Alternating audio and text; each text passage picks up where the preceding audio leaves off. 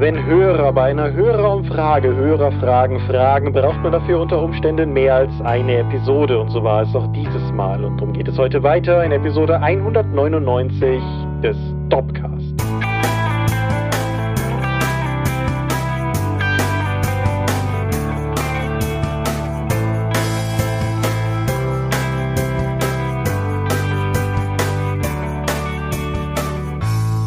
Hi und herzlich willkommen zur Episode 199 des Dopcast. Eingedenk der Tatsache, dass wir mit Folge 0 angefangen haben. Eigentlich schon die 200. Und ich heiße euch herzlich willkommen. Wenn ich wir sage, dann meine ich zum einen dich. Eigentlich haben wir noch viel mehr Folgen. Michael Skopje-Wingers, guten Abend. das ist richtig. Ich bin Thomas Michalski. Hoi. Worüber reden wir heute? Über uns. Wie schön. So ganz allgemein oder hast du was Spezielles im Sinn? Ich habe gar nichts vorbereitet. Du hast gesagt, dass wir noch weitere Hörerfragen beantworten werden. Das ist fair. Genau. Das sind die, das sind die restlichen ich weiß nicht, ob wir die alle schaffen, aber es sind auf jeden Fall potenziell die restlichen, was ihr uns schon immer fragen wolltet, von der großen Jahresumfrage, die wir ja vor ein paar Folgen schon thematisiert haben, aber halt nicht alles. Und heute, heute machen wir mehr davon.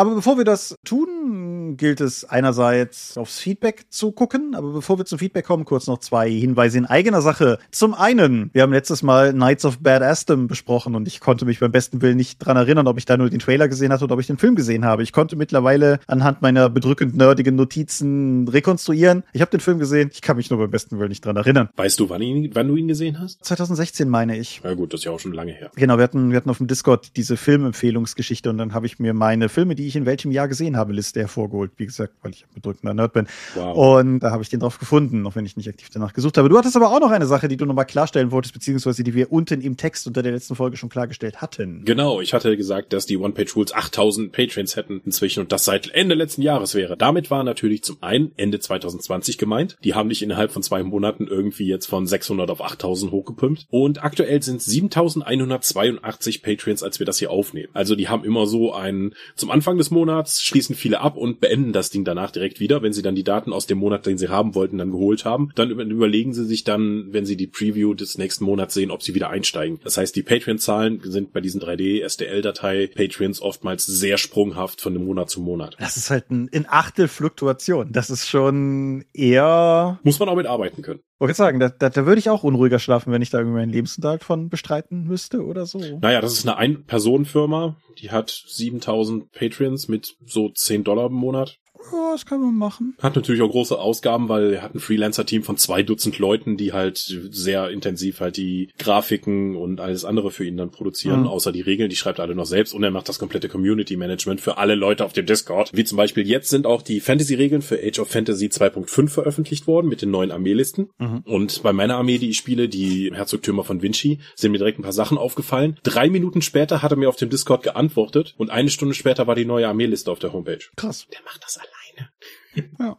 Während er eine Firma führt und zwei Dutzend Freelancer. Bemerkenswert, bemerkenswert. Apropos bemerkenswert, hast du Feedback bemerkt, von dem du denkst, dass es wert wäre oder relevant wäre, hier nochmal in den Raum zu tragen? Ich freue mich über das zahlreiche Feedback zu der zweiten Tabletop-Episode. Wir sind ja jetzt inzwischen auf über 20 Kommentaren, während wir das hier aufnehmen. Und ja, Leute freuen sich auf eine weitere 3D-Druck-Episode. Es wird in mein Klagelied zur aktuellen Regel-Komplexität von Warhammer 40.000 und Warhammer und Games Workshop Spielen insgesamt eingestimmt. Ja, freut mich. Ja. Ja, ich habe auch ansonsten zu dem Feedback diesmal weniger irgendwie was beizutragen. So wie ich auch zur letzten Folge insgesamt weniger beizutragen hatte, ist halt einfach nicht so meine Komfortzone. Aber heute ja wieder mehr. Episode 200 dann, Markus? Oh, laut unserer Liste eigentlich nicht. Müssen wir nochmal drüber ja. reden. So, nebenbei um, um das hier einfach nochmal zu sagen, bitte, bitte, bitte, bitte erwartet keine triumphale große Jubiläumsepisode, weil das wird keine. Das wird einfach eine Folge Dorpcast. So nicht mit falschen ja. Erwartungen reinstarten. Wie gesagt, Episode 200 ist ja eigentlich nicht die 200. Episode. Nee, wir sind irgendwie bei 213 oder 214 Folgen. Ich weiß es nicht ganz genau, wenn du die, wenn du die Sonderepisoden und so mitrechnest. Anyway, wer ohnehin auf Zahlen steht, der mag ja bestimmt auch Umfragen. Und wer unsere Umfrage, über die wir heute ja schon sprechen, ausgefüllt hat, der mag ja vielleicht noch mehr Rollenspielumfragen machen. Und das bringt uns zur Pen and Paper Rollenspielumfrage 2022. Genau, da haben irgendwie deutschsprachige Rollenspielverlage sich zusammengeschlossen, um mal zu erfahren, was die Rollenspieler in Deutschland eigentlich wollen. Genau. Das stößt ja in ein Horn, in das wir hier im Dorpcast auch schon häufig genug in verschiedenen Formen gestoßen haben, nämlich dass wir eigentlich keine sinnvollen empirischen Daten zur Rollenspielszene haben. Also Niemand. Und vielleicht ändert sich das damit jetzt ja mal. Und das ist halt, das ist ein quasi ein Interessensverband, der sich gegründet hat. Und das sind die Pen and Paper Rollenspielverlage Heinrich Tüffers, Midgard Press, Pegasus Spiele, Redaktion Fantastik, Systematas Uhrwerk Verlag und Ulysses Spiele. Und ja, das ist eine Umfrage. Die verlinken wir hier drunter. Und du hast die auch schon ausgefüllt, richtig? Ich hab, bin die heute einmal durchgegangen, genau. Ich kannte die vorher auch nicht. Ja. Oder diese Meldung oder diesen Interessensverband. Ja, wie, wie lange hast du ausgefüllt? Nur ein paar Minuten, das ging relativ fix. Cool. Das ist ja durchaus so ein, also das ist ja nicht irrelevant. Das ist ja auch der Grund, warum ich die Dorp-Jahresumfrage immer versuche, so auf, auf jeden Fall unter zehn Minuten zu halten, tendenziell eher so sechs bis sieben Minuten. Weil sonst hören Leute halt auch damit auf, das auszufüllen. Mhm. Irgendwann, wenn sie keine Lust mehr haben. Ja. Wenn euch das, wenn euch das auch interessiert, Link ist wie gesagt unter dieser Episode, da findet ihr es. Ist eventuell euch aber auch schon bis diese Folge online geht auf euren Social Media Feeds begegnet, weil das momentan ja allgemein rumzugehen scheint. Also ich hatte auch gesehen, dass, dass der Tom das zum Beispiel heute auch schon, also heute ist wieder Montag, wir sind wieder auf unserem gefunden Montags-Feierabend-Slot für die Aufnahme und der, der Tom hatte das heute auch schon in, auf unser Discord gepostet und, und so weiter und so fort. Genau, wir teilen es nicht auf Facebook, weil pff, Facebook. Vielleicht, vielleicht vielleicht macht der Tom das noch. Keine Ahnung, weiß ich nicht. Aber wir, wir, wir sind da ja nicht so. Also auf Facebook und so. Bevor wir uns hier weiter auf der Stelle drehen, wollen wir über Medien reden. Ja.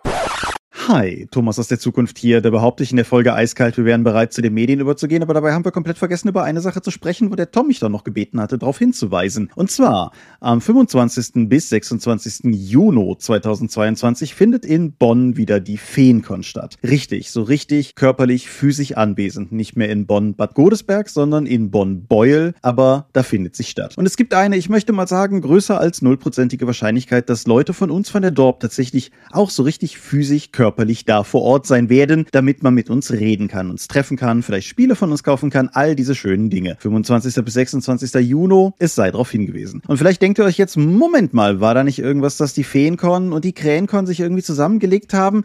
Richtig, das Ergebnis davon war ursprünglich oder ist weiterhin die Krähenfee. Die Krähenfee findet auch statt trotz der Wiederexistenz der Feencon. Und die Krähenfee steigt am 6. bis 7. August 2022. Ob wir da irgendwie auftauchen werden, weiß ich gerade nicht. Ist auf jeden Fall weiter weg als das nahegelegene Bonn für uns. Dementsprechend nochmal gesagt, Feencon 2022, 25. bis 26. Juni unter möglicherweise unserer Beteiligung. Krähenfee 2022 vom 6. bis 7. August. Weiß der Geier, ob wir da sind. Existieren tun sie beide. Conventions schaden nicht. Leute wieder physisch treffen dieses Jahr ist cool. Ich wollte darauf hinweisen. Das habe ich hiermit getan und gebe damit zurück in die Vergangenheit, die eure Gegenwart ist. Und damit weiter viel Spaß mit der heutigen Folge des Dropcast.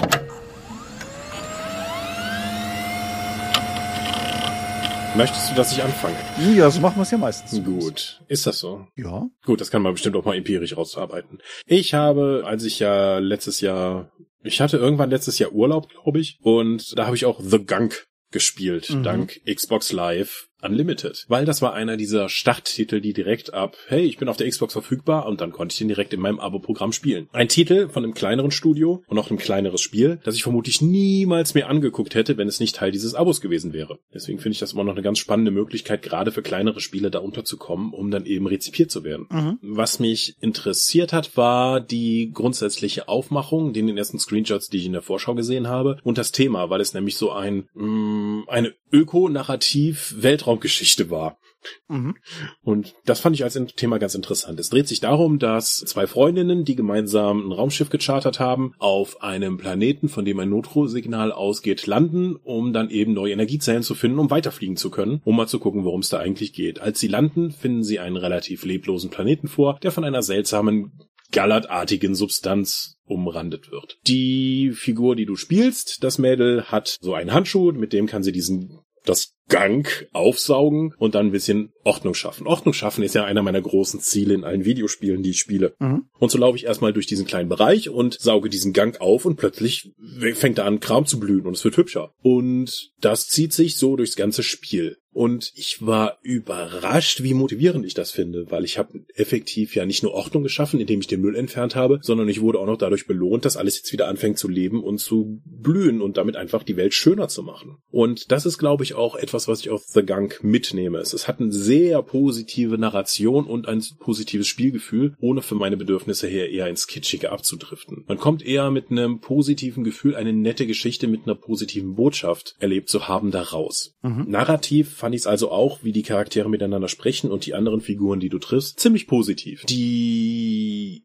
eher schwächere Mecha Mechanik ist die Spielmechanik, mhm. weil du wiederholst diesen Kram mit dem Schleim einsammeln relativ häufig. Manchmal ist es auch einfach viel zu viel, was du machst. Dann machst du ein paar Minuten nichts anderes, außer dich im Kreis zu drehen und diesen schwarzen Glibber einzusaugen. Die Kämpfe, die es da gibt, sind klar als banal anzusehen. Selbst die Bosskämpfe kann man eigentlich im ersten Anlauf ohne Probleme schaffen. Man kann Ressourcen sammeln, das ist auch nichts anderes, außer ein bisschen die Zeit zu strecken, indem du halt irgendwie an Pflanzen. Man freut sich über die Natur, dass alles wieder blüht und das erste, was du tust, ist, die Ressourcen zu plündern, um daraus deine Technologie zu verbessern, um dann eben mehr plündern zu können und andere Dinge zu tun. Ja, insgesamt ein Positiv-Botschaftsspiel, das man nur alleine spielen kann. Ich hätte eher bei solcher Art von Spielen mit einem Koop-Modus gerechnet, aber ich bin doch mit einer ganz positiven Spielerfahrung rausgegangen, auch wenn es spielerisch eher banal war. Ich finde das super spannend, weil der Dorpsche Achim hat das auf unserem letzten gemeinsamen Urlaub gespielt und war gar nicht so begeistert. Mhm. Und sein Fazit war so mehr oder weniger, das wäre ein Spiel, das höchstens ihm Spaß machen könnte, der irgendwie Spaß daran hat, so, so Sachen in Ordnung zu bringen und so. ja, ja, genau. Und wenn du diese, diese verdorbene, dunkle Umgebung dann später in so ein Blumenmeer verwandelt hast, ja, aber es fühlt sich halt manchmal wirklich wie Abarbeiten an. Gerade wenn du halt, wie gesagt, die Spielmechaniken sind eher banal, wenn du halt super simple Schalterrätsel lösen musst, damit sich eine Brücke in die richtige Richtung dreht und du kannst eigentlich schon, sobald du in diesen großen, dieses große Areal gekommen bist, weißt du, wie das Ding läuft. Du musst halt nur alles ablaufen, den Gang entfernen, dann hier mal was ziehen und da mal was drücken und da wieder runterspringen. Das ist dann nur ein Abarbeiten. Deswegen, ja, ja, viel Mechanik, eher banal, aber insgesamt doch nette Erfahrung. Ja, du hattest den Namen übrigens nicht gesagt. Das kleine Studio von dem ist, ist das Image in Form und das finde ich insofern bemerkenswert, weil das die Leute sind, die die ganzen SteamWorld-Spiele gemacht haben, von denen ich bis jetzt nur SteamWorld Dig 2 gespielt hatte, aber total geliebt habe. Also insofern ja, mhm. ich werde es mir mal anschauen, denke ich. Hast ja auch das Abo. Genau. Und apropos anschauen, ich habe mir einen Film angeschaut. Mhm. Ghostbusters Legacy ist der deutsche Titel von Ghostbusters Afterlife. Ach du meine Güte. Danke, Studio.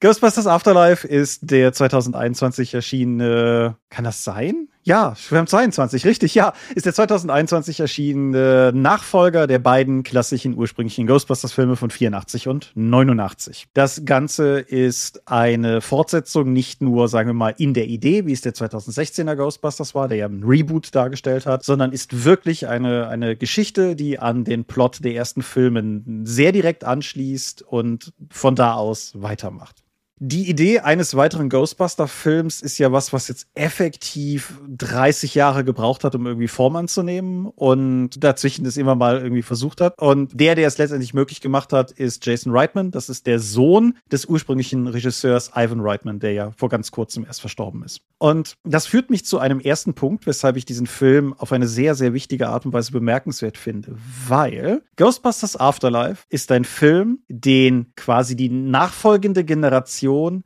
des ursprünglichen Regisseurs gedreht hat, über eine nachfolgende Generation, die von den ursprünglichen Ghostbusters quasi das Zepter aufnimmt und fortsetzt. Was ich sagen möchte ist, das bedeutet was.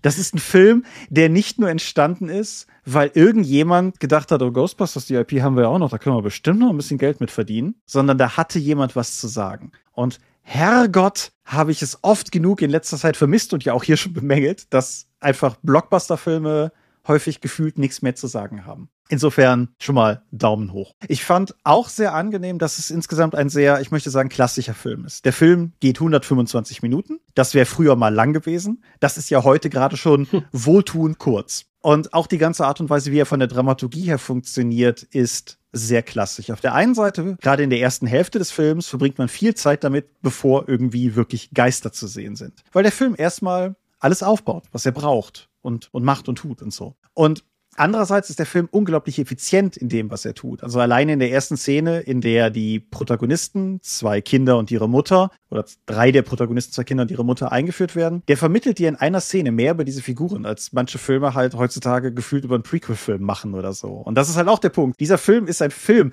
der für sich alleine steht. Der hat einen Anfang und ein Ende. Und ja, der hat eine After-Credit-Sequenz. Aber dieser Film ist offenkundig nicht gedreht, um der Ausgangspunkt von drei Spin-offs und einem Nebenfranchise zu sein, sondern es ist halt einfach ein Film mit einem Anfang, einer Mitte und einem Ende. Und das sollte nicht lobenswert sein müssen, aber ich finde das unglaublich lobenswert. Und dann kommen wir halt noch zu dem, dem letzten Punkt, den ich hier quasi herausnehmen wollte, nämlich wie gesagt, also der Film hat in, insgesamt einen einen jüngeren Cast. Du hast halt diese zwei Kinder, Phoebe und Trevor und ihre Mutter und einen unfassbar verantwortungslosen Lehrer, der von Paul Rudd fantastisch gespielt wird. Und das funktioniert nur deshalb, weil ja irgendwie, wie ich immer sage, vor ein paar Jahren irgendwer in Hollywood den Zaubertrank gefunden hat, der es möglich macht, dass wir heute gute Kinderdarsteller haben. Und das ist auf der einen Seite Finn Wolfhard, das ist einer von den Stranger Things Jungs, so, die, die sind ja alle gut und bewährt und so. Und das andere ist McKenna Grace. Und McKenna Grace ist für mich die Erscheinung des Films gewesen. Das Kind ist zwölf und die spielt so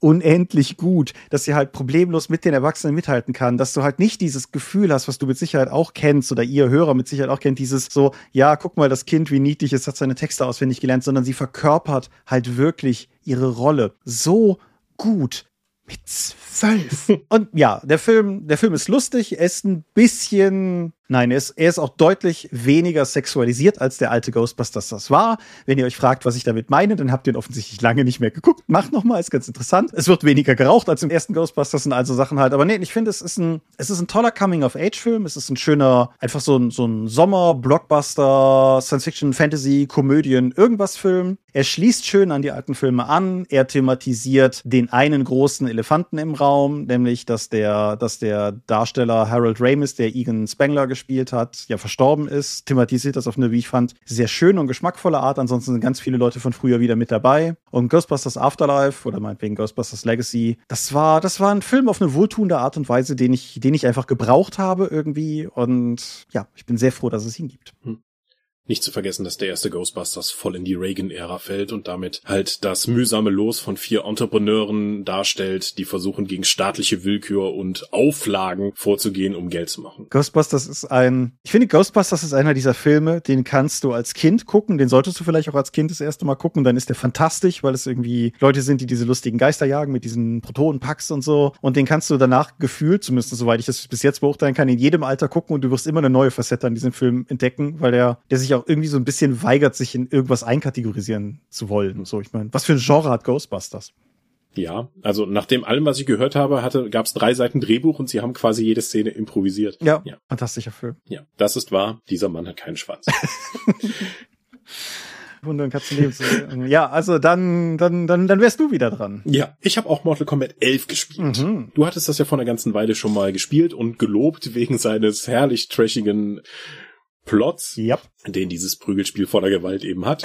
äh, eine, eine Reihe in Mortal Kombat, in der die ganze Zeit Leute umkommen, der jetzt das auf elf Teile durchgängige Handlung gebracht hat plus Spin-offs ist schon was Faszinierendes. Und ich habe dank Xbox Unlimited halt was äh, jetzt auch Mortal Kombat 11 spielen können. Die hatten allerdings noch die nette Option, dass man dann für Leute, die eben so alles andere, das seitdem erschienen ist, an DLCs haben wollen, einfach so ein Upgrade-Pack für 20 Euro dazu kaufen kannst. Dann hast du halt alles. Mhm. Bis auf Shao Kahn. Mhm. Der war ein Vorbestellerbonus. Ach Gott.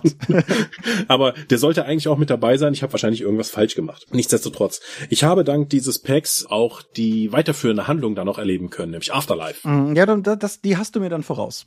Ich habe ja genau. Ich habe auch keine DLC-Charaktere gehabt. Ich habe wirklich nur das Spiel so wie es mhm. war. Ich habe Spawn. Also ich musste ja eh die DLC-Charaktere holen, um Spawn zu kriegen. Und die DLC-Charaktere umfassen noch sowas wie Rambo und den Terminator, weswegen du jetzt die Chance hast, mit Arnold Schwarzenegger Sylvester Stallone den Kopf abzuschlagen. ich verstehe den Reiz.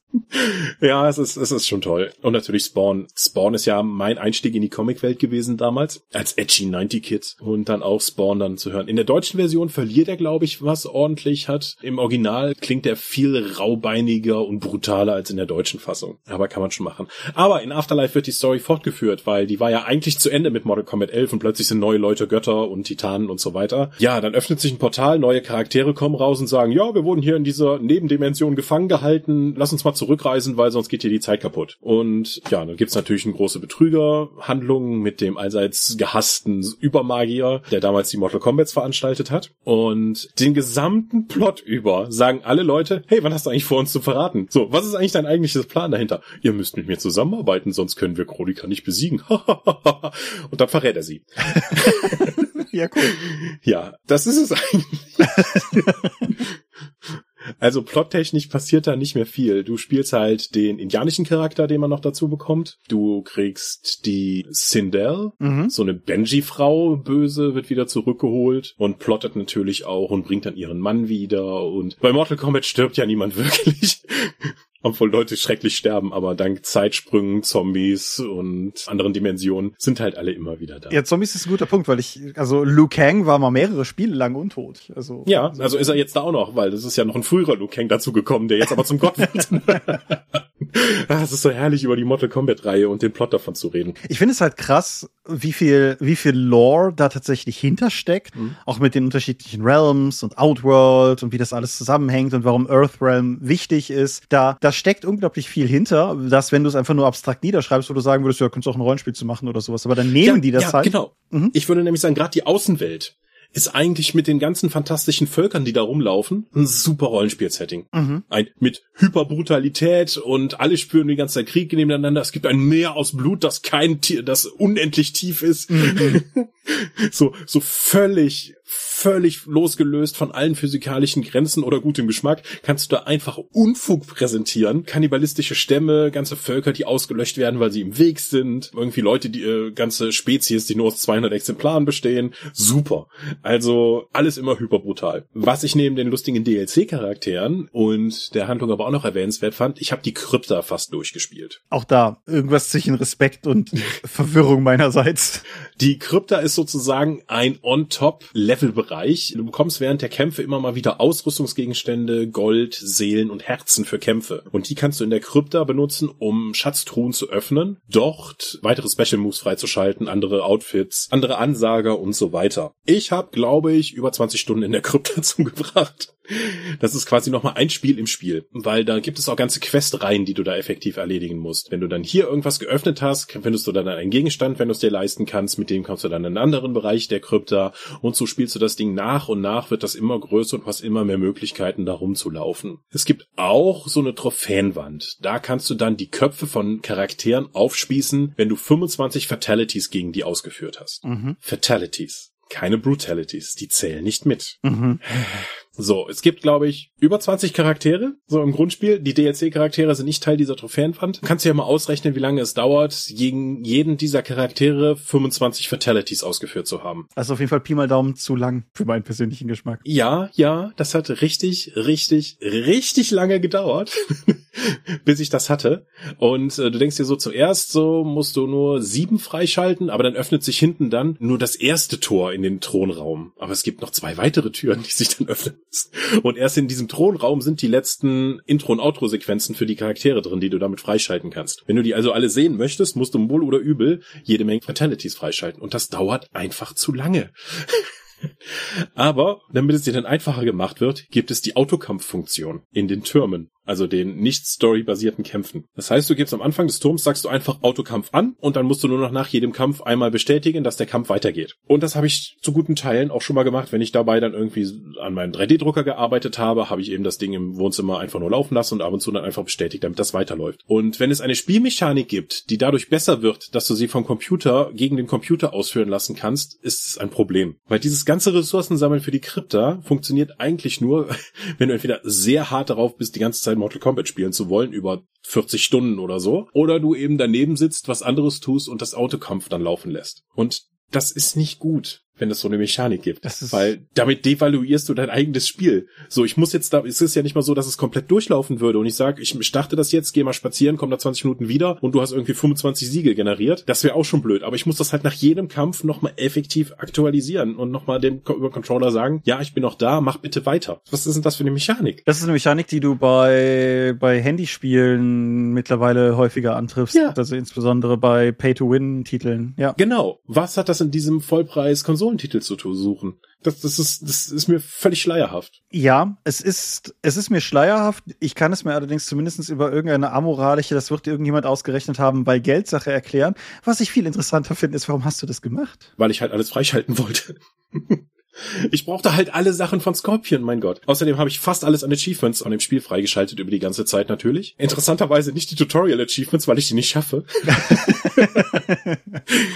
die Kombos auszuführen, aber alles andere habe ich mir geholt, ja. Ich glaube, der Fachbegriff ist du Opfer. ja, das ist, das ist nicht falsch für das Spiel. Aber ich hatte auch wirklich oftmals gespielt und auch viel Spaß damit. Ja, das, das finde ich, das würde ich nämlich mhm. auch jetzt nochmal unterstreichen mhm. wollen. Wie gesagt, ich habe den, den DLC nicht gespielt und so, aber ich finde, das ist ein ziemlich gutes Beat'em Up und es ist ein definitiv definitiv sehr spielenswerter Story-Modus, auch so wirklich für Mhm. Singleplayer-Erlebnisse, weil ich finde, der, der belohnt einen durch seine, seinen schieren Irrsinn und seine wohltuende Dummheit. Ja, dazu muss man auch sagen, es lohnt sich durchaus auch dann selbst zu spielen, weil du kannst ja steuern, ob du ein Fatality ausführst. Wenn du im Computerkampf das hast, macht er das nicht immer. Ja, gut, klar. Das heißt, du brauchst dann effektiv noch mehr Matches. Ja. Ich glaube, optimiert für die ganzen Fatalities musst du, glaube ich, neun Stunden spielen. Dann hast du nichts anderes gemacht, außer diese Köpfe zu sammeln. Ja, aber kann auch mehr sein. Ist schon was her. Alles klar. Aber gut.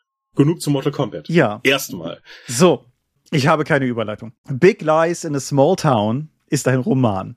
Den habe ich gelesen. Der ist von Diane Chamberlain, eine Frau, die normalerweise keine Bücher schreibt, die so genretechnisch irgendwie in meine, in meiner Sphäre existieren. Big Lies in a Small Town eigentlich auch nicht. Aber es geht um irgendwelche dunklen Geheimnisse in einem kleinen, in einer Kleinstadt. Klar, bin ich dabei. Big Lies in a Small Town findet auf zwei Zeitebenen gleichzeitig statt. In der Gegenwart wird eine Frau namens Morgan Christopher aus dem Gefängnis frühzeitig entlassen unter der Bewährungsauflage, dass ein verstorbener Künstler verfügt hat, dass sie ein großes Wandbild restaurieren soll, das vor Jahrzehnten erstellt wurde. Das ist aus verschiedenen Gründen bemerkenswert. Beginnt mit der Tatsache, dass Morgan Christopher keine Ahnung von Wandbildrestaurierung hat oder wie dieser Künstler auf die Idee gekommen ist, dass sie das tun soll. Und sie reist dann dahin, beginnt die Arbeit daran und das ist auf den ersten Blick so ein klassisches Post Office Mural, wie es die in Amerika in den 1940ern gegeben hat. Aber je länger sie sich damit beschäftigt, desto mehr findet sie halt in dem Bild auch Hinweise drauf, dass damals offensichtlich irgendwas ganz komisch und ganz schief gelaufen ist. Und das bringt uns zu der parallelen Handlung, die in demselben Ort 1940 spielt, als eine junge Künstlerin namens Anna Dale dahin kommt, um dieses Wandbild zu malen. Und Anna kommt irgendwie hoch aus dem, vom Norden her, da wo, wo halt keine Südstaaten sind und kommt deshalb 1940 auch schon mit ganz anderen Weltbildern daher, als sie die dann da in North Carolina vorfindet, wo, sagen wir mal, sowas wie Rassentrennung und so noch ganz anders gelebt wird, als sie das halt jetzt kennt. Und dann entwickeln sich diese beiden Handlungen natürlich für den Leser parallel, aber innerweltlich mit irgendwie 50, 60, 70 Jahren Abstand. Aber so nach und nach fügt sich das Ganze halt zusammen und du erfährst dann auf der einen Seite mehr darüber, was damals passiert ist, kannst aber auf der anderen Seite auch, und dann sind wir so ein bisschen in dem Genrebereich, der eigentlich nicht so meine Ecke ist. Morgan lernt dann natürlich auch in der Gegenwart Leute kennen. Da ist dann auch eine gewisse Option auf eine, eine interpersonelle Beziehung von eher inniger Art, die sie da so halt mitnimmt. Und du bekommst aber auch mit der Zeit Hinweise darauf, warum dieser Künstler wohl ausgerechnet sie erwählt hat. Und es gibt dann auch noch eine harte Deadline dahinter, weil sie hat für die Restauration, Restaurierung, wie auch immer, nur irgendwie zwei Monate Zeit, dass es testamentarisch so verfügt. Ansonsten ist der Deal quasi off. So. Das heißt, du hast auf der einen Seite die 1940er Handlung, wo es irgendwann auch wirklich drastisch und schlimm wird und man überlegen könnte, ob man dem Buch irgendwie eine Triggerwarnung zu bestimmten Themenbereichen verpasst. Und du hast in der Gegenwart halt diese Handlung, wo das, wo die, wo die dramatische Kraft eher dahinter liegt. Schafft sie es, das Ding zu restaurieren? Schafft sie es, nicht wieder in den Knast zu müssen und kriegt sie raus, warum zur Hölle das überhaupt bei ihr gelandet ist? Und ich fand es ein super faszinierendes Buch. Es ist, es ist gut geschrieben. Es entspinnt seine Handlung auf eine sehr schöne und elegante Art und Weise. Es hält sein Versprechen von Big Lies, also großen Lügen in einer kleinen Stadt und bedient dabei halt gleichzeitig eine ganz andere Ecke als beispielsweise Bücher, die ich schon geschrieben habe über irgendwelche dunklen Geheimnisse in Städten. Sprich, es ist absolut kein Horror, es ist im Prinzip nicht mal ein Krimi. Es ist, ich würde es am ersten als Drama bezeichnen, was sich da entspannt. Und ja, wie gesagt, ich habe es sehr gerne gelesen. Wollte ich ja schon sagen, eigentlich kleine Städte und Geheimnisse ist ja genau dein Ding eigentlich. Genau. Ich habe es, wie gesagt, ich habe sehr gerne gelesen. Es ist halt nur, sagen wir mal, so ein bisschen außerhalb meiner normalen Lesekomfortzone, weshalb ich mich ein bisschen schwer damit tue, das jetzt groß einzuordnen. So ist, ist der, ist der Romanzenteil des Buches gut gelungen? Ich fand schon, aber ich lese die halt auch nicht dauernd. So, keine Ahnung. Ist halt so ein bisschen wie du, der du neulich über einen Krimi gesprochen hattest. In, Ja. ne? Ich stehe einfach davor und kann das gar nicht einordnen. Genau. Aber ich hatte auf jeden Fall Spaß beim Lesen. Diane Chamberlain ist offensichtlich eine große Nummer und schreibt auch schon seit sehr vielen Jahren Bücher, aber wie gesagt, voll nicht in, in meiner Ecke. Big Lies in a Small Town hat mittlerweile noch keine deutsche Veröffentlichung erhalten, zumindest nicht, wo wir das hier aufnehmen. Viele ihrer anderen Bücher schon. Ich wollte es dennoch hier besprechen, weil, wie gesagt, ich fand es wirklich gut. Und auch hier, es ist so diese große Kategorie von, das ist ein bisschen so ein roter Faden momentan, glaube ich, durch Sachen, die ich hier vorstelle. It made me feel things. So, es, es war Mhm. irgendwie, das, keine Ahnung, da steckte was drin in dem Buch. Fand ich gut. Hat mir gefallen. So. Okay. Ein bisschen kurz. Wie positiv. Ich wollte sagen, ein bisschen kurz, aber wir haben ja auch lang über die vorigen Medien geredet. Insofern tut's das, glaube ich. Aber wir, wir konnten uns ja wenigstens mal freuen. Ja, es muss ja auch mal schöne Dinge geben im Leben. Zumindest im Dorpcast. Wenigstens hier. Und damit kommen wir zu Fragen, die ihr uns gestellt habt. Teilweise auch schöne Dinge, die ihr, also schöne Fragen, die ihr uns gestellt habt, hoffe ich. So. Nehmen wir doch einfach mal gewissermaßen einfach den Faden auf. Wir hatten heute schon geunkt, als diese, diese Interessengemeinschafts-Rollenspielumfrage veröffentlicht wurde und diese ganzen Verlage drunter sind, warum eigentlich niemand die Dorp gefragt habe, ob sie da mitmachen wollte. Und das ist eine wunderschöne Überleitung zu einer Frage, die uns gestellt wurde. Es fragte nämlich Nutzer 35, ich habe ja keinen Namen, wer ihr wart, fragte halt, Habt ihr schon mal überlegt, mit der Dorp das zu machen, was System Matters gemacht haben? Also aus einem Podcast einen erfolgreichen Verlag. Also ich würde gerne, wenn dann, einen erfolgreichen Verlag gründen. ich möchte einen unerfolgreichen Verlag gründen. Ja, dann wäre es Liebhaberei und kannst du steuerlich absetzen. Oder gerade nicht. Ich, ja, siehst du Profis? Ja, also wir machen das ja schon beruflich, das dann auch noch privat dazu zu machen, ist halt so eine Sache, ne? Ja, und ich, ich finde, ich finde vor allen Dingen auch, also zum einen das und zum anderen, ich weiß gar nicht, ob wir nicht im weiteren Sinne durchaus schon als Verlag Verlag gelten können mit sowas wie den 1 wie 6 Freunde Veröffentlichungen und, und anderen. Also wir sind rechtlich gesehen nicht der Verlag, der diese Bücher veröffentlicht. Das ist Books on Demand. So steht es in dem Vertrag, den wir mit denen haben. Aber wir sind halt eine, eine Interessensgemeinschaft von Menschen, die Texte und Artwork zu Layout macht und das dann mit einem Produktionspartner in ein Buch bringt, das man im Handel bestellen kann.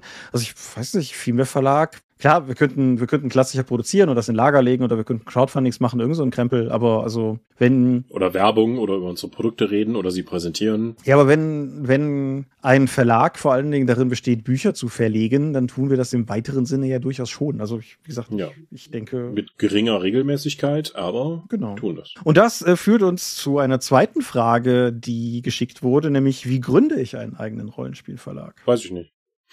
Habe ich noch nicht gemacht. Also, sein die Dorp zählt. Und dann war es mehr so ein Zufall, Unfall. Aber braucht man nicht irgendwie ein Startkapital von 10.000 Euro, um einen Verlag gründen zu können, um das anzumelden, so Späße? Also wenn, wenn, wie gesagt, ich, ich denke, man sollte nochmal so ein bisschen unterscheiden zwischen einer, einem, einem richtigen offiziellen Verlag, bei dem ich gerade auch passen muss, wie das rechtlich genau ist, oder halt einer Instanz, die Rollenspiele verlegt.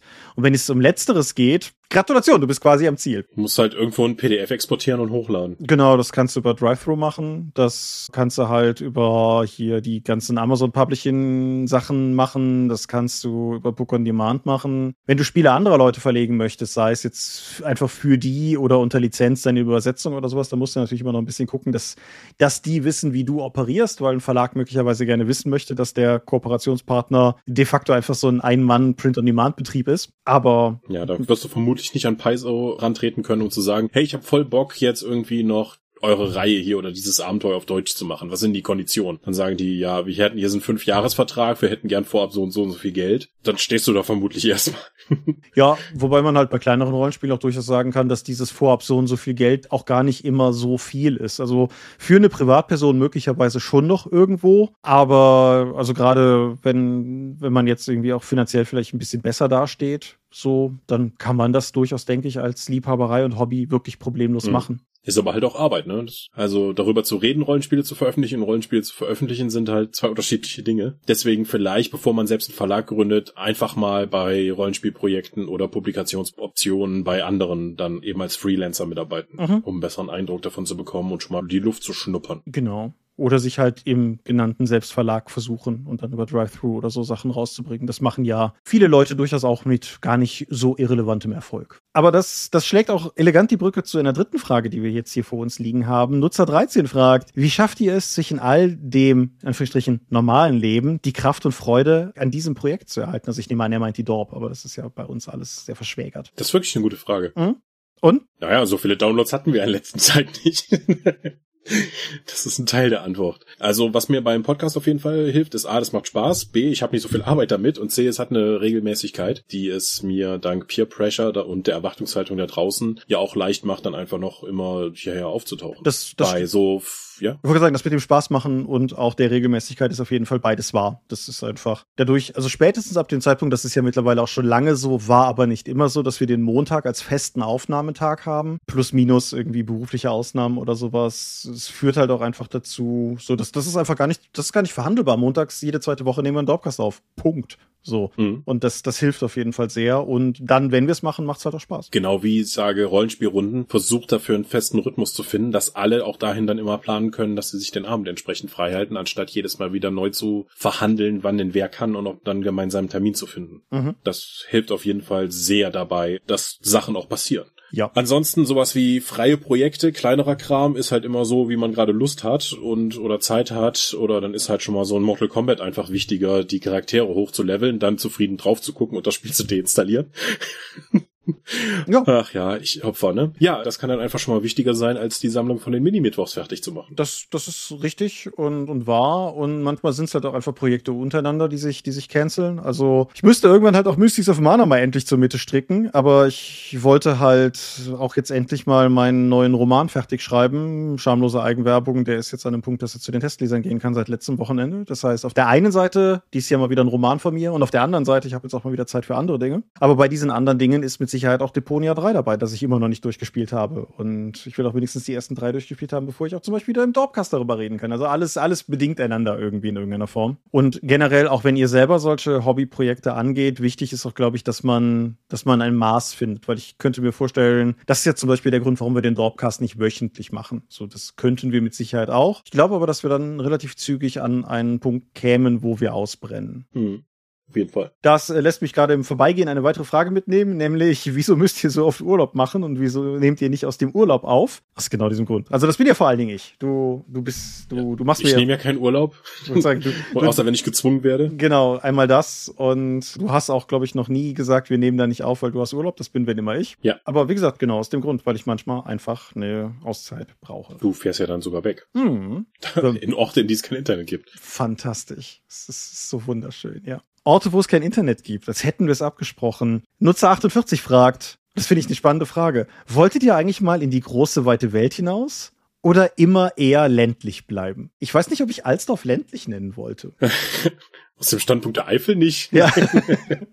ja, es stand von Berlin schon, so, ja, ist richtig. Hm. Ja, aber Alsdorf bei Aachen ist ja schon urban, das ist eine ehemalige Kohlzechenstadt und sieht auch genauso aus. Mhm. Deswegen ist das eher ein stillgelegtes Industriegebiet. Nicht falsch.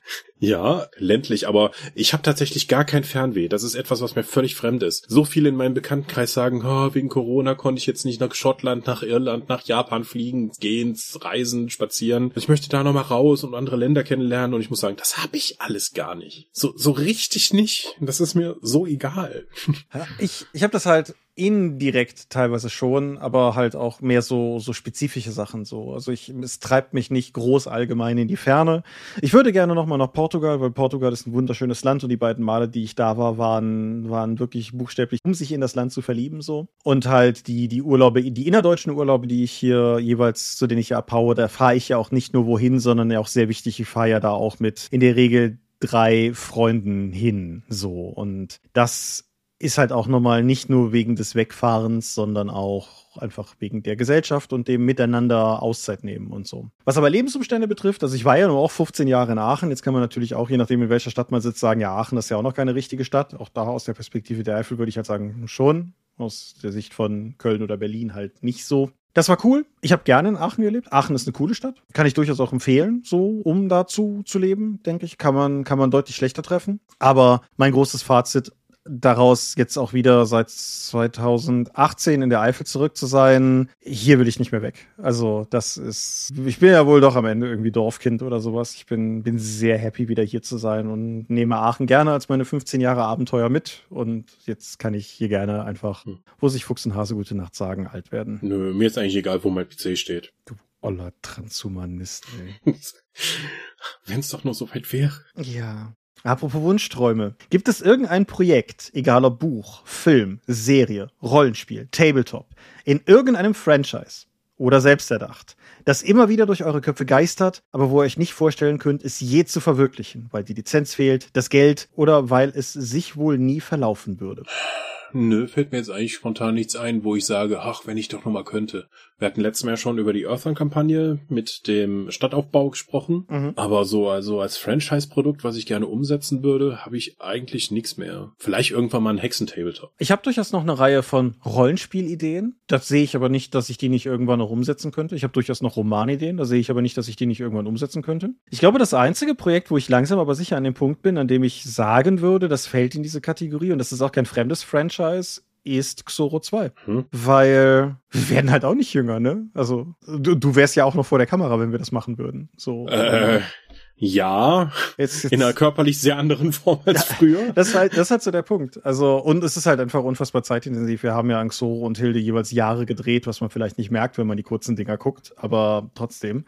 Weiß ich nicht. Halte ich, halte ich zunehmend für sehr unrealistisch, dass wir das tatsächlich noch irgendwann auf die Kette kriegen werden. Ich bin immer noch dafür, dass wir, wenn wir sowas machen, dann direkt so einen Metafilm über Freundschaft drehen, wo einfach Leute versuchen, nach vielen Jahren wieder zusammenzukommen, um dieses Filmprojekt doch noch zu beenden, aber eigentlich sind alle zu alt und das ist so anstrengend. Halte ich durchaus für das reizvollere Projekt auch da, das könnte eine Nummer zu groß sein, aber mal gucken. Mhm. Ja, das wäre auf jeden Fall zu groß, aber ich finde, das ist die, die sinnvollste Möglichkeit, dieses Filmprojekt Zoro 2 noch anzugehen, nur so als halt Metafilm. Eine Kreuzung zwischen Xoro 2, also der Vision von Xoro 2 und Second Me Remake a Porno, ja? Okay. Ja, ich weiß, die können wir dann über OnlyFans finanzieren, Only Dorp, ja, ja. Das, äh, um wieder bei dem Thema zu sein. Ja. genau. Nee, aber ich, ich, ich denke, das wäre so am ersten meine Antwort. Theoretisch vermutlich noch Format Dorp für das Dorp-Rollenspiel aus, aus ähnlichen Gründen. So, ich habe eine für dich. Michael, machen Minis jedes Pen and Paper besser. Nein, also das muss schon zum Rollenspiel passen. Du musst halt einen Mehrwert durch die Miniaturen haben. In vielen Kampf Kampfsituationen kann es sinnvoll sein, einfach um die Erzählzeit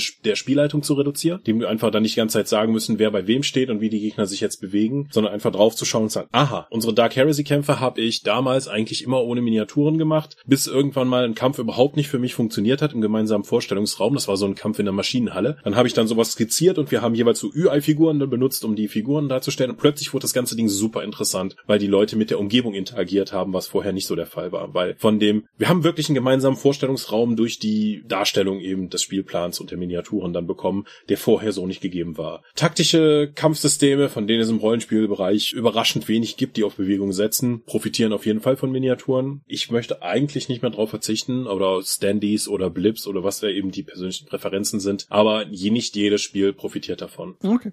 Ja. Ich, ich würde. Ich hatte sogar schon Brettspiele, die ein Miniaturen-Upgrade hatten, die dadurch schlechter funktioniert hatten, wo ich nämlich vorab einfach Plättchen übereinander gestapelt habe, um Gegner darzustellen, waren plötzlich Miniaturen, die auch gar nicht mehr in das Feld gepasst haben. Mhm. Ja, nachvollziehbar, nachvollziehbar. Das kann ich mir auch von, von so Rollenspielblips oder so her durchaus vorstellen, dass da Vorzüge sind, auch. Auch Vorzüge sind im Vergleich zu ausgewachsenen Miniaturen, so, ja. Hm? Also die Lagerbarkeit, die Mitnehmbarkeit, die Lesbarkeit, das kann alles gute Gründe haben. Auf den Blips sind ja in der Regel auch noch Durchnummerierungen drauf, die es der Spielleitung dann auch nochmal erleichtern. Mhm. Wohingegen du sagen musst, warte mal, der Goblin mit dem erhobenen Schwert hatte, glaube ich, nur noch drei Lebenspunkte, aber der mit dem Ketten, der hatte fünf. Mhm. Dann eine explizit an mich, selber Nutzer. Thomas, Doppelpunkt, bekommt dein Haus einen eigenen Rollenspielraum? Nein, bekommt's nicht. Ich habe Du hast schon eine Bibliothek. ich habe eine Bibliothek, das ist richtig, aber da sind ja auch keine Rollenspielbücher drin, ne? Also insofern Mhm. Nee, ich, ich habe ein, ich sag mal, ein Esszimmer, das habt ihr fototechnisch möglicherweise gesehen. Das ist das, wo wir zusammen mit Patrick sitzen, als wir das Foto von der Jugendschutzepisode aufgenommen haben. So, das, wurde, Ja, Ende 2019, ne? Genau. Und das Spiel war halt auch Rollenspiel. Da ist ein ausziehbarer Tisch, das ist direkt neben der Küche, das hat eindeutige Vorzüge, das ist in der Ecke mit den meisten Fenstern, das hat eindeutige Vorzüge, weil Licht cool ist. Und das ist in der Nähe von den Balkonen, das hat Vorzüge, weil Luft cool ist. Und dementsprechend funktioniert das schon ganz, ganz gut und hervorragend. Wie du schon sagst, ich habe eine Bibliothek. Und was ich mir, was ich mir durchaus vielleicht mal vorstellen könnte, noch einzurichten, ist eher so ein, wir mal, so ein Retro-Videospieleraum, wo ich, wo ich dann vielleicht noch mal irgendwie alte Konsolen an, an eine Röhre klemme oder wo ich, wo ich vielleicht irgendwie den Amiga noch mal aufstelle, sowas in der Art vielleicht, weil da, da sehe ich die Funktionalität eines separaten Raumes. Aber Rollenspiel können wir gerne noch da spielen, wo ich sonst auch wohne. Okay, das ist schon eine andere Herangehensweise als ich, der Bücher verkauft, weil ihm der Platz ausgeht. Ich habe halt ein viel zu großes Haus gehabt. Ich hätte, ich, Ja. ich würde nie so groß bauen. Es ist halt auch, es ist halt auch von Unterhalt und Pflege und, und Zeitaufwand. Ja. Es hat nicht nur Vorteile. So, das Ja, ist, ja, das, das sehe ich total ein. Wird doch bald wieder Frühling. Sonst wacht, dann will der Garten auch wieder Aufmerksamkeit. Ha, Ja, so viel zu der Frage. Wo ist Frage 9? Ich habe sie nämlich durchnummeriert. Wo ist denn Frage 9? Da ist Frage 9. Was ist Frage 9? Wann behandelt ihr die wegweisenden Artikel von Angry GM? Kenne ich nicht. Diese Frage ist auch in den vorigen Jahren schon mal gestellt worden. Ich war mal auf der Webseite und äh, die, die ersten Kategorien, die ich gesehen hatte, waren How to fucking GM, Hack your fucking game und Random Bullshit. Ich nehme an, dass da eine große Menge Ironie gelayert ist, aber ich weiß nicht, ob ich da die Zielgruppe bin. Ich will auch nur, dass Leute nett miteinander sind. Mir sagt das gar nichts. Was ist eurer Meinung nach die beste Neuerung? Ähnliche Frage hatten wir letztes Mal auch schon, ich weiß. Die Pen-and-Paper-Rollenspiele in den letzten 20 Jahren erlebt hat und warum? Letztes Mal haben wir über Änderungen in der Szene gesprochen. Ich dachte, es lohnt sich vielleicht die Frage nochmal nach vorne zu holen, tatsächlich in Bezug auf die Spiele. Digitale Verfügbarkeit. Mhm. Ich kann jetzt, wenn ich unterwegs bin, theoretisch über mein Handy ein Rollenspielprodukt direkt mir aufs Handy ziehen, um da was nachzulesen. Genauso wie es Wikis für die verschiedenen Rollenspielsysteme gibt, aber auch die Sachen gehen halt nur noch aus Lizenzrecht rechtlichen Gründen oder weil man sich sonst nicht über Verträge einigen könnten, konnte, sind theoretisch, davon abgesehen, eigentlich alle Rollenspielprodukte ewig verfügbar. Noch mehr, wenn die POD-Sachen hoffentlich in Europa dann nochmal starten für Rollenspielprodukte. Mhm. Ja, ich kann da nicht so explizit den Finger drauf legen, aber ich finde, ich finde, Rollenspiele sind tendenziell inhaltlich auch häufig mittlerweile didaktisch besser geworden. Ich finde, nicht alle natürlich. Es gibt immer noch schrecklich geschriebene Rollenspiele, das ist gar nicht die Sache. Aber ich habe das Gefühl, dass die ganze Präsentation von, von Inhalten, von Regeln und dass die aufbereitete Präsentation von Inhalten und von Regeln etwas ist, was heute einfach einen höheren Stellenwert besitzt als früher im Mittel. Und das begrüße ich weil ich auch ehrlich gesagt einfach keinen Bock mehr habe, so eine Art exegetische Queste zu unternehmen, um erstmal rauszufinden, wie ein Spiel funktionieren will, bevor ich das spielen kann. Ich möchte halt schon, dass es in der Regel was ist, wo ich idealerweise sogar Spaß dabei habe, mir das zu erschließen und nicht irgendwie vorher quasi Forschung betreiben muss. Interessant. Paizo nannte ja für Pathfinder 2 einer der Gründe, warum sie eine neue Edition machen, weil sie in den letzten zehn Jahren einfach gelernt haben, besser Regeln zu erklären und sie würden das gerne nochmal neu aufsetzen. Ja, kann ich mir schon durchaus vorstellen. Also wir haben es ja auch zum Beispiel ganz stark, um, um ein Ulysses-Beispiel mal zu bringen, ausnahmsweise, und um ein positives DSA-Beispiel zu bringen, die Drachenritterbox, da ist halt unendlich viel Überlegung reingeflossen, wie man das halt immer noch relativ komplexe DSA 5-Regelwerk sinnvoll nacheinander Leuten erklärt und wie, wie man Leute daran führen kann. Ob das jetzt erfolgreich war oder nicht, muss jeder für sich selber entscheiden, aber ich finde es eigentlich durchaus gelungen. Und das ist einfach eine Art und Herangehensweise, die es meiner Meinung nach 10, 20 Jahre davor einfach nicht gegeben hätte, nicht in dem Maßstab zumindest. Mhm. Und ich finde das gut. Mhm. Dann eine Frage, die mich aktuell und dich in der Vergangenheit betrifft. Was tut man als Verlagsleiter, damit einen die Firma und Fans nicht hassen? Sein Job. Mic drop. Okay. Hm? kann ich, kann ich akzeptieren. Offene Kommunikation und Demut. So werden, werden meine Antworten. Das sind momentan meine Antworten auf viele Dinge. Aber ich finde, es ist wichtig, Kunden, Querstrich Fans, oft ja eine Überschneidung ernst zu nehmen und mit ihnen dann halt auch entsprechend auf Augenhöhe zu reden, wenn man das tut. Man, man kann halt ab einer gewissen Größe nicht mehr mit allen reden, weil es einfach, dann, dann macht man nichts anderes mehr. Aber trotzdem ist es halt wichtig. Und ich finde halt, dass man auf der einen Seite zu Dingen steht, die man, die man entscheidet und macht und auf der anderen Seite halt auch willens ist, Kritik daran zu hören und zu akzeptieren, wenn man, wenn man sie nachvollziehen kann. Und das betrifft sowohl nach außen, also Entscheidungen nach außen, wie auch Entscheidungen nach innen. So. Hm. Verlagsleitung ist halt auch die Hölle Hölle des mittleren Managements. Das heißt, du bist ja nicht nur damit beschäftigt, irgendwie Produkte besser zu machen oder dafür, oder überhaupt dafür zu sorgen, dass sie erscheinen, sondern auch auf dem Ballett der Eitelkeiten zu navigieren und zu versuchen, dass da niemand gegeneinander stößt. Das ist richtig. Und auch einfach dafür zu sorgen, dass Dinge in der Balance sind. Also ich überspitze ein bisschen, aber wenn man Lektoren lässt, dann können die ein Buch halt auch bis zum Ende aller Tage lektorieren. So. Mhm. Wenn man Zeichner oder Layouter lässt, können die halt bis zum Ende aller Tage Dinge schöner machen. Wenn man Richtung Geschäftsführung guckt, dann möchten die halt, dass Dinge auch erscheinen, weil das bringt Geld rein und damit zahlt man Gehälter. Mhm. Und im Prinzip haben alle Beteiligten recht. Der Trick, wie gesagt, ist halt eine Balance. Ich hatte mit Uli Lindner auf einer Podiumsdiskussion irgendwann mal auch erzählt. Also wir haben alle das Bedürfnis, die bestmög nicht nur die bestmöglichsten Spiele zu machen. Das wollen wir alle. Wir müssen aber in der Verlagsleiterposition jeweils die bestmöglichsten Spiele mit den uns gegebenen Ressourcen bis Punkt X schaffen. Mhm. Das ist die Herausforderung. Ja, das ist, das ist auch durchaus, glaube ich, eine Herausforderung an alle Beteiligten. Nicht nur diejenigen, die letztendlich die Entscheidungen vertreten müssen, sondern halt auch die, ich sag mal, die ausführenden Leute im, im operativen Bereich, die halt manchmal auch einfach dann akzeptieren müssen, so ja, ich weiß selber, ich könnte dieses Buch noch besser machen, aber ich weiß halt auch, jetzt ist der Tag, an dem es raus muss. Und das, das ist alles nicht einfach, aber wie gesagt, ich finde, wichtig ist vor allen Dingen die Augenhöhe. Das, das ist also zumindest mein persönliches Credo. Ich möchte nicht von oben herab entscheiden, da wäre ich der Falsche für. Ich möchte mit Leuten entscheiden. Und ja, bis jetzt klappt ja ganz gut. Aber Spielentwicklung ist kein demokratischer Prozess. Nee, es ist leider auch nicht immer ein meritokratischer Prozess, aber das, das führt uns jetzt vermutlich zu weit. Selbstoffenbarung bei Magabotato. Michael, warum stört dich der W20 in Casual-Systemen und warum spielst du keine erfolgsorientierten Tabletops? Ich bin mir nicht sicher, ob ich die Frage verstehe, aber ich habe sie vorgelesen. Ich denke mal, der W20 referenziert Frostgrave und meine Probleme damit, dass es eben keine Glockenverteilung hat und die Ergebnisse so völlig willkürlich sind. Einfach, dass ich gar nicht, also die Fähigkeiten meiner Figuren haben bei weitem nicht so viel Auswirkung wie dieser Zufallswürfel, obwohl ich das als narratives Spiel an sich sonst sehr schätze, bis auf den Kernmechanismus. Und ich hatte, wir hatten mal eine ganze Episode darüber, wie ich mich von Warhammer Underworlds, obwohl ich mich selbst als kompetitiver Spieler sah, Warhammer Underworlds und die Turniere darauf mir aber gezeigt haben, dass ich das gar nicht bin, weil ich dafür einfach nicht die Kompetenz und die, die Zeit und die Energie aufbringen möchte. Deswegen spiele ich die Tabletop-Spiele lieber auf narrativer Ebene, genauso wie ich Rollenspiele gerne auf tabletopiger Ebene spiele. Okay, ich habe Tabletop, ich habe wie immer keine Meinung. So, jetzt kommen wir wieder einer von denen. Seid ihr mehr oder weniger glücklich als vor acht Jahren? Bevor du antwortest, Thomas möge Glück definieren. Auf philosophischer Ebene? Ich nehme es mal an. Ich möchte an dieser Stelle, ich werde das jetzt nicht in voller Breite auswalzen, weil das könnten wir sehr lange machen. Die deutsche Philosophie ist über viele Jahre hinweg, würde ich sagen, quasi Anti-Glück zu verstehen. Kant definiert Glück gewissermaßen als etwas, was sich im Widerstreit mit Pflicht befindet und Kant liebt Pflicht. Schopenhauer hält die Annahme, dass Menschen ein Recht auf Glück haben, für einen ihnen angeborenen Irrtum. Ach, Schopi. Nietzsche, Fichte und Hegel stoßen quasi ins selbe Horn und Dieter Thome adressiert all die gerade genannten Punkte durchaus in seinen Schriften, aber ist dann wiederum der Meinung, dass der ewige Konflikt zwischen Selbsterhalt und Selbstentfaltung im Prinzip Bürger ja schon überfordern kann. Deutsche Philosophie und Glück ist ein schwieriges Ding.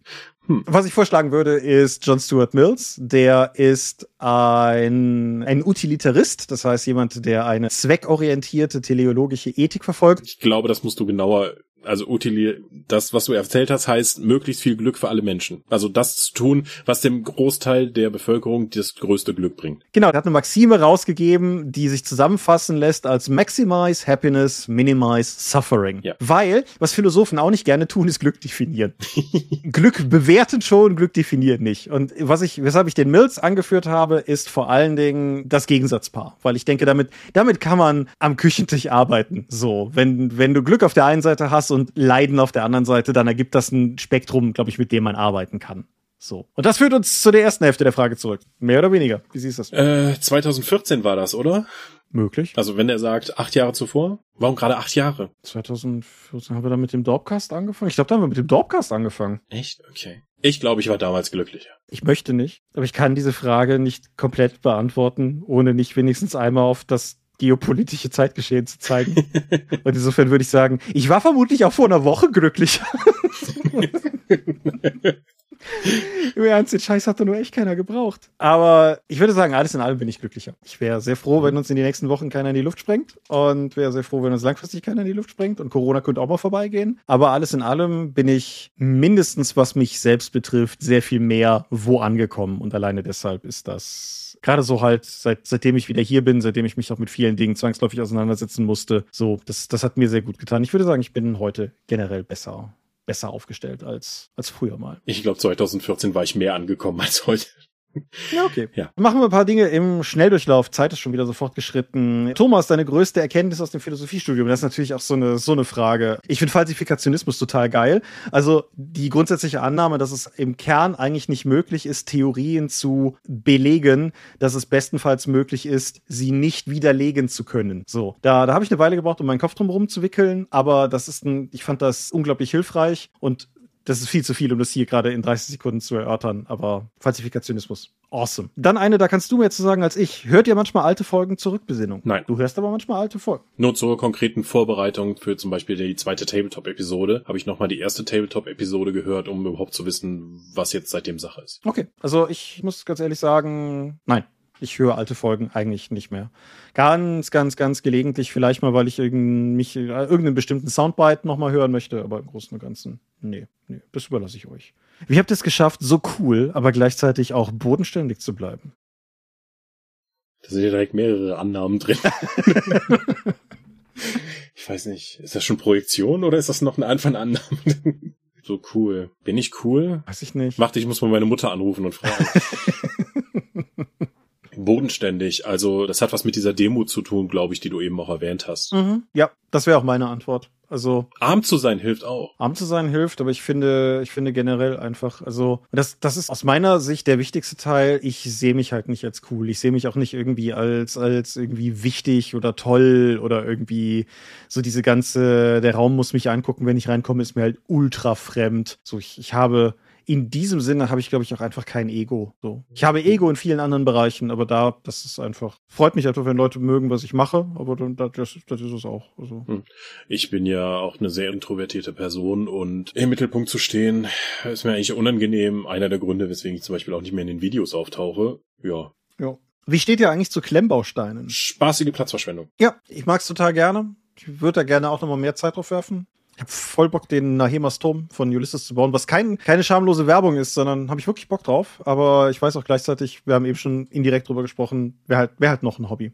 Dementsprechend. Derzeit vor allen Dingen aus der Ferne bewundert. Wird Thomas jemals wieder Lapen gehen? Ja, haben wir letztes Mal schon gesagt, idealerweise Ende dieses Jahres wollen wir mal gucken, was, was die Welt davon hält. Der Plan ist auf jeden Fall da. Warum wird nur bei Amazon kachinkt und nicht bei Netflix und Konsorten? Haben die ein Partnerprogramm, das wir auch nicht haben? ich glaube nicht, nein, aber ja, ja. Ich würde sagen, das ist ein gewachsener Running Gag, der, über den man nicht mhm. zu lange nachdenken darf. Genau. Warum denkt ihr beim Thema Simulationismus immer an Aventurien und nie an Traveler? Weil ich Traveler nur einmal gespielt habe. Und ich glaube, behaupte jetzt einfach mal, dass DSA mehr Leute kennen und da eher Referenzen erfassen können als bei Traveler. Mhm. Ja, Traveler ist auch was, was im Prinzip nur beruflich mal in, mein, in meine Wahrnehmung geraten ist. Ansonsten vor allen Dingen so ein Spiel ist, das andere Leute gespielt haben. Wolltet ihr schon immer Motive auf einem Dakimakura, diese üblicherweise mit halbnackten Anime-Figuren bedruckten großen Kissen, ah. von euch haben? Nein. Das ist ein Überbleibsel der Thirsty Questions aus der letzten Folge, die war wieder durchgegangen. Ja. Nein, ich habe das ist kein Gedanke, der mir vor dieser Umfrage jemals gekommen ist, muss ich ehrlich sagen. Der nein, nein, bisher eigentlich nicht. Ich habe ein bisschen Angst, dass wir irgendwann welche in der Post haben. Nein, nein. Ja, wo sollen denn die Vorlagen dafür herkommen? Vielleicht malt die wer, ich weiß es nicht. Fans ist alles zuzutrauen. Ja, drei haben wir noch, drei haben wir noch. Wie viel Prozent eurer entworfenen gebauten Charaktere spielt ihr am Ende wirklich? In den letzten Jahren 100 Prozent. Mhm, Dito. Also, ich habe ja, ich habe ja mal Jahre wirklich damit zugebracht, umringt von Shadowrun-Büchern Büchern einfach Charaktere zu erstellen. Da hatte ich wirklich Freude dran, so in der Zeit der dritten Edition, glaube ich, war das. Und der zweiten. Aber in den letzten Jahren ist das einfach nur noch, ich mache das auf Bedarfsfall. Ja, ist bei mir auch so. Also ich habe keine starke emotionale Meinung zum Charakterbau insgesamt. Ich baue halt welche, wenn eine Runde ansteht und dazwischen käme ich auch nicht auf die Idee, das zu machen. Mhm. Also es gibt ja auch Leute, die das zum Beispiel machen, um neue Systeme für sich so ein bisschen zu erschließen, so erstmal für sich einen Charakter bauen, um rauszufinden, wie das alles so funktioniert. Mhm. Käme ich nicht drauf. Also zum Beispiel in unserer D&D-Runde gibt's einen Spieler, der baut einfach immer mal wieder Charaktere, weil er an der Mechanik halt Spaß hat, weil er wissen möchte, wie die funktionieren. Und wenn die Kampagne dann startet, verwirft er die alle und spielt dann was und äh, guckt dann, was wir spielen und baut dann was Passendes. Ja gut, wenn dir das Spaß macht, ist das ja völlig hm. legitim. Ja, mein, absolut. Meine einzigen Freunde an Charaktererschaffung sind bei Computerrollenspielen zu versuchen, möglichst dumm aussehende Charaktere zu bauen. Aber das funktioniert nur, wenn man Gesichter modifizieren kann. Okay. Dragon Age ist so viel besser, wenn du so einen Typen mit zu weit auseinanderstehenden Augen mit Überbiss hast, der dann irgendwie in dieser Adel-Storyline immer da steht und, ah, da ist mein großartiger Sohn. Und dann steht da dieser Clown. Super. Sowas macht dir Spaß, Thomas? Ja. Schon. So, so ein Habsburger zu bauen. Wie das halt so ist, ja. Gibt es eine Rollenspielberühmtheit, mit der ihr gerne mal spielen würdet? Nö. Nö. Gibt es eine Rollenspielberühmtheit, die du gerne mal treffen würdest? Nö. Gibt es eine Berühmtheit? Das sind auch alles normale Leute. Also mit Sandy Peters war ich essen, mit Shane habe ich schon vor der Kamera gespielt und auch privat. Shane Hensley und weiß ich nicht, so viele Leute. Also wenn du halt in der Rollenspielszene arbeitest, wirst du zwangsläufig früher oder später auch auf gewisse Leute treffen können. Mein einzigen Fanboy-Moment in den letzten Jahren, den ich tatsächlich hatte, war ja, als ich Bob Watson getroffen habe, der sich damals für Warzone gekümmert hat. Mhm. Und das war halt mein prägendes Tabletop-Spiel Spiel und dann, als wir den getroffen haben in Frankreich, habe ich einfach ewig lange einfach nur an seinen Lippen gehangen. Aber mit Rollenspielmachern habe ich das weniger. So, wenn du oftmals genug mit Thomas Römer oder wenn, wenn du Werner Fuchs oftmals genug zum Zug gefahren hast, verliert das auch sein Glitter.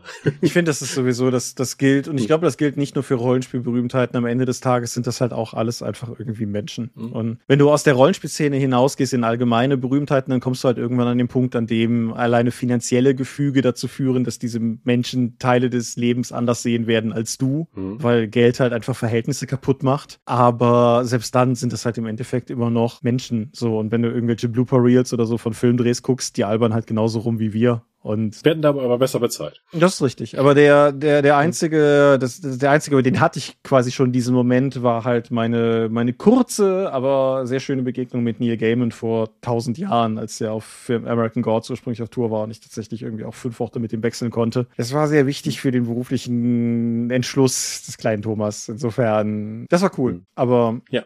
Ja, vielleicht steht bei dir auch mal irgendwann eine Reise zum GenCon an und da kannst du ja auch dann Eindrücke von Leuten, die du dann triffst, dann weitergeben. Mit Sicherheit. Und also sagen wir mal so, da sind eine ganze Menge Leute bei, die ich gerne zumindest mal treffen würde, aber es gibt halt jetzt nicht irgendwie so da, dass ich irgendwie sagen würde, auch irgendwie, keine Ahnung, ich muss unbedingt mal Mage mit Ceteris Bucato spielen oder sowas. Klar, das wäre cool, wenn sich das ergibt, aber wenn nicht, spiele ich das auch gerne mit meinen Leuten in Aachen. Das ist auch schön. So, das, mhm. genau. Ja. Und nach dieser sehr wohltuenden Frage habe ich noch eine übrig, nämlich Meister Glanz wächt sauber, aber wächte es auch rein?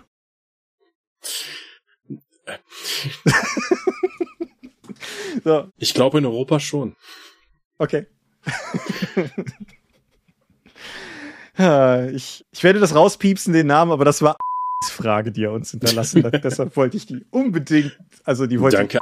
Nicht wahr? So, aber das war's soweit für heute, würde ich sagen. Das waren die Fragen, die ich rausgemerkt hatte. Ist ja auch zeitlich mehr als hingekommen, möchte ich mal sagen. Und es sind noch immer ein paar übrig, aber die werden wir, glaube ich, dann mal in irgendwelchen Kaffeeklatschen rausgreifen, sofern es sich noch irgendwie ergibt. Hast du noch irgendwelche Gedanken, die du beisteuern möchtest? Beisteuern? Beisteuern? Nee, Gedanken sind für heute durch. Dann sage ich, wir sind die Dorp. Wir sind gegen Krieg. Und ihr findet uns unter www.die-dorp.de. Doch bringen wir neben dem Dorpcast auch Rollenspiel Download zu eigenen fremden Systemen. Manchmal veröffentlichen wir sie als Buch. Dorp TV berichtet vor allem von Kunst und Messen unter youtube.com slash die Dorp. Wir haben kleidsames Merchandise. Den Dorpshop gibt es unter getshirts.com slash Dorp. Wir sind auf rspblogs.de, Facebook und Twitter at die Dorp geht an den Tom. Meine Webseite gibt es auf thomas-michalski.de. Wir haben einen eigenen Discord-Server unter discord.die-dorp.de. Wir veranstalten die Drakon, die kleine sympathische Pen Paper Convention in der Eifel das nächste Mal irgendwann in der Zukunft. Und möglich wird das alles durch eure milden Spenden auf Patreon. Paywalls gibt es keine, wird es niemals geben. Die Infos warten auf patreon.com slash die Dorp. Krieg gehört in die Fiktion.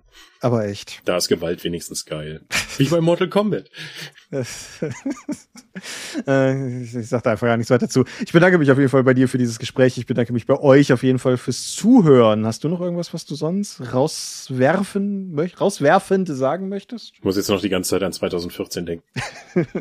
Alles klar. Dann würde ich sagen, wir hören uns in 14, nicht in 2014, in 14 Tagen wieder. Und bis dahin sage ich Adieu und ciao, ciao. Tschüss.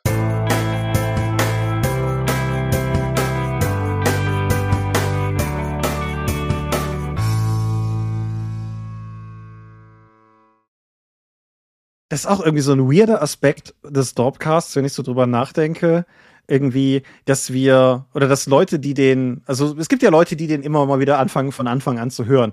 Und je weiter wir uns von bestimmten Ereignissen entfernen, desto mehr werden die ja auch quasi zu historischen Ereignissen.